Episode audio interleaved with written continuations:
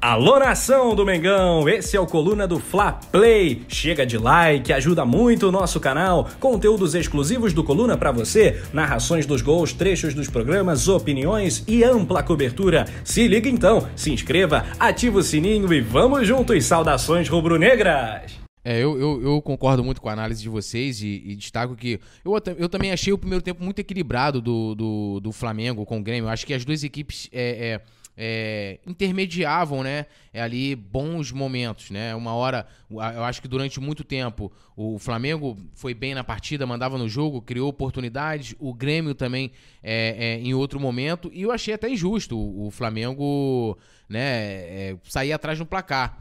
Agora, eu acho que no primeiro tempo. É, eu achei, ó, marcação alta, o Gabigol voltando, ajudando na marcação, né? O time. A, é, a mesma postura que o time tava contra o Palmeiras. Eu até cheguei a comentar que lembrava muito a atuação que o Flamengo teve contra o Palmeiras. E o engraçado é que, quase quando eu tava fazendo essa observação, o Flamengo tomou o gol logo em seguida.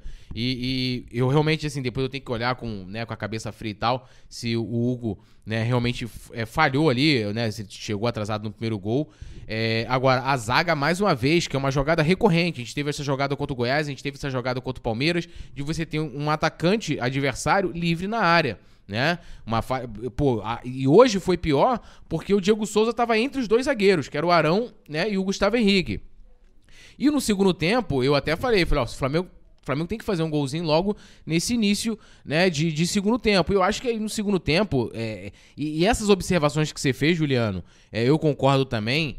É, é eu, eu acho, eu falo isso sempre direto, eu acho que ele isola né, é, tanto o Everton de um lado como o Bruno Henrique do outro.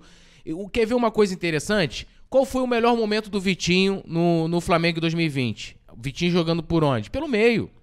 Tendo liberdade de jogar por ali. O Arrascaeta rende melhor por onde? Tendo liberdade de jogar para um lado, para o outro, pelo meio, né?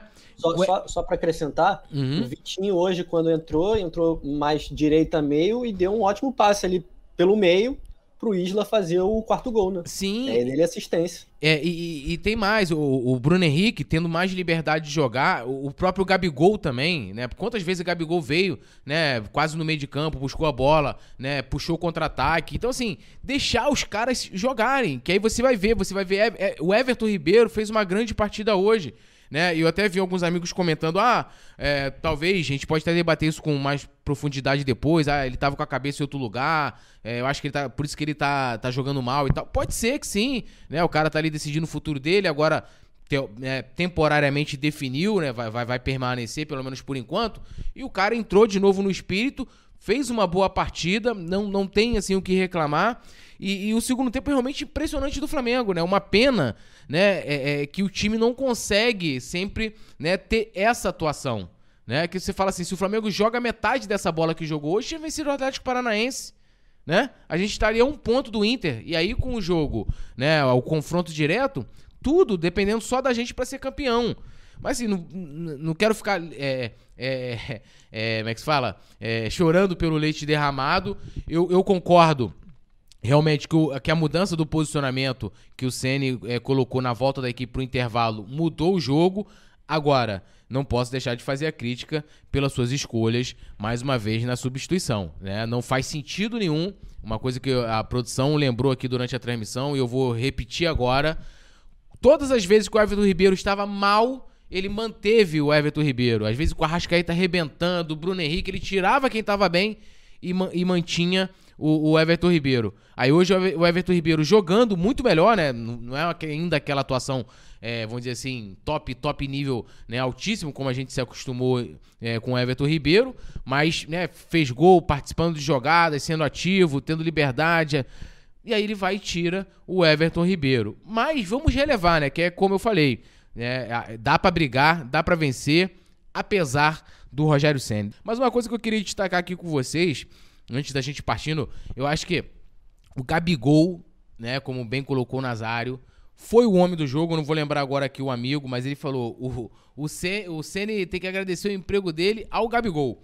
Jogou demais o Gabigol. Eu tô destacando, o Rafa, Rafa sempre fica pergun perguntando, né, durante, durante o jogo, e tu que é um brabo da partida até agora. Eu desde o início falei, é o Gabigol. O Gabigol buscando, brigando, defendendo, criando oportunidades. No segundo tempo foi sacanagem. O que ele jogou foi sacanagem, né? E aí eu não sei se ele tem uma, vamos dizer assim, uma, uma vontade a mais quando ele enfrenta o Grêmio, né? O que que tem que ele se transforma nas partidas contra o Grêmio. Juliano, que golaço, hein? Pô, sacanagem o gol dele é. Meu irmão, eu quase tive um troço quando ele fez aquele gol ali. Tá de brincadeira. Aquele gol aquela, é. Aquela chapada parece fácil, né?